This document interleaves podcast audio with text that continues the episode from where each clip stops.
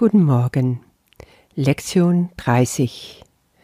Gott ist in allem, was ich sehe, weil Gott in meinem Geist ist. Jesus sagt, dass die Gedanke für den heutigen Tag das Sprungbrett ist für die Schau. Gestern haben wir gesehen, dass die Grundlage für die Schau Gott ist in allem, was ich sehe. Und heute geht es tatkräftig weiter. Warum ist Gott in allem, was ich sehe? Weil Gott in meinem Geist ist. Und von dort aus springe ich sozusagen in eine neue Wahrnehmung. Dass das möglich ist, das verspricht uns Jesus hier. Von diesem Gedanken aus wird sich die Welt vor dir öffnen, und du wirst sie betrachten und in ihr sehen, was du nie zuvor gesehen hast. Auch wirst du nicht den leisesten Schimmer mehr von dem sehen, was du zuvor gesehen hast. Ja, was heißt das? Bedeutet das, dass ich auf einmal alles komplett anders sehe und nie mehr die Dinge, wie ich sie vorher sah? Das kann passieren. Ich kann es, ich kann es nicht für dich sagen, was mit dir und in dir passiert, wenn du diese Übung machst. Ich weiß, dass die Übungen uns von innen heraus verändern. Du bist jetzt seit ein Monat etwa dabei und hast tapfer durchgehalten. Ich sag extra tapfer, weil es dir bestimmt nicht immer leicht gefallen ist. Und ganz sicher hast du nach wie vor Widerstände und verstehst du einfach nicht, was von dir gefragt wird. Es kann also wirklich sehr gut sein, dass du auch hier Widerstand verspürst und merkst, ja, aber was soll ich da auf einmal anders sehen, wenn ich es doch nicht sehe? Das sind Gedanken, die du einfach kommen und wieder ziehen lassen kannst. Mach dir nichts draus. Das Ego denkt so oder so. Der Verstand hört nie auf mit sein Geplapper. Aber woanders in dir ist auch dieser andere Geist, und das ist der Geist, von der hier gesprochen wird. Und aus diesem Geist heraus weißt du, dass Gott darin ruht und deswegen auch schon in allem ist, was du siehst, weil es gibt nichts außerhalb von Gott und außerhalb von diesem Geist, mit dem du seit deiner Kreation verbunden bist, auf immer und ewig. Du kannst also davon gar nicht getrennt werden. Und das ist, was Jesus hier anspricht.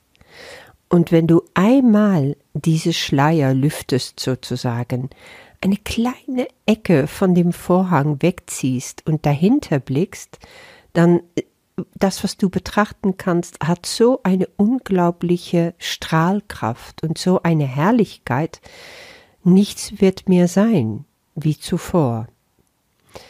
So wie das, was ich beschrieben habe in Lektion 29, wo ich wirklich diese innere Schau zum ersten Mal so konkret und so tiefgründig hatte. Davor aber habe ich sie auch schon gehabt, auf, ja, ich würde mal sagen, in etwas reduziertere Art und Weise. Und ich will das, es ist sehr schwer, solche Sachen zu benennen und ich will darüber auch überhaupt nicht urteilen. Ich versuche mich da auch vorsichtig heranzutasten und dir einfach Mut zu machen zu dem, was jetzt für dich möglich ist. Das Ego-Denken lässt uns nicht gerne gehen. Und es ist wirklich so, dass in dem Maße, wo du in der Lage bist, alles, was du wahrnimmst und was du denkst, dem Heiligen Geist zu überlassen und zu sagen, Jesus oder Heiliger Geist oder Engel auch, nimm bitte diese Gedanke und diese Wahrnehmung, das, was ich sehe, und gestalt du es neu, forme du es neu in mir und gib es mir dann wieder. Dann kann ich anders sehen, dann kann ich neu wahrnehmen dann kann ich anders denken. Wenn du das immer wieder machst, dann wirst du von innen heraus verändert. Der Zeitrahmen liegt dabei überhaupt nicht fest und ist auch völlig unwichtig. es dauert so wie es dauert. Du hast nichts zu erreichen und nichts zu leisten. Es ist mehr ein Wegnehmen. Vergesse nie, dass der Kurs ganz am Anfang schon sagt, du kannst, was Liebe ist, und das ist Gott, nicht lernen. Das heißt, es kann nicht gelehrt werden. Das geht über alles hinaus, was gelehrt werden kann. Aber was die Kurs beabsichtigt, ist, dass die Blockierungen, die du aufgebaut hast gegen diese Liebe, dass du lernst, die zu entfernen, nach und nach. Und ein der Blockierungen, die wir aufgebaut haben gegen die Liebe, ist die Art, wie wir sehen. Unser Sehen ist nämlich kein wirkliches Sehen aus Gottesgeist heraus. Es ist ein Ego-Sehen. Mit den Sinnen, mit den Augen nehmen wir wahr und sehen wir, und was wir da sehen, ist Projektion. Das kennst du bestimmt. Also Tage, wo es dir zum Beispiel jetzt mal schlecht geht, ja, du fühlst dich mies und du bist einfach, mm, ja, sag mal, verärgert über dies oder jenes. Und was passiert, wenn du dann rausgehst an so einem Tag? Es wird dir gespiegelt von außen. Es kann sein, dass es auch schlechtes Wetter ist, Leute rempeln dich an auf der Straße, äh, es wird getutet und gebellt um dich herum, äh, du hast kleinere und größere Auseinandersetzungen hier und dort. Es kann sein, dass du strauchelst oder dass du beim Einkaufen die Eier fallen lässt oder was auch immer. Aber das eine zieht oft das andere nach sich. Und alles ist so, äh, allem, von allem, was du siehst, ist, hat es ein Grauschleier über sich. Und das ist doch die gleiche Welt, die du vielleicht vor zwei Tagen weil da hast du einfach eine tolle Nachricht gekriegt von deine beste Freundin ganz anders gesehen hast. Oder ähm, du hast einfach äh, ein toller Abend verbracht mit Freunden und lecker gegessen und super Gespräche geführt und du gehst nach Hause und alles ist einfach nur wunderschön. Der Vollmond, äh, ist da am Himmel und äh, alles badet in ein silbernes Licht und du siehst die ganze Welt auf einmal mit so viel Liebe und so viel Entgegenkommen und sie scheint auf dich auch entgegenkommen zu wirken und gar nicht so feindlich, wie du sie vielleicht jetzt siehst.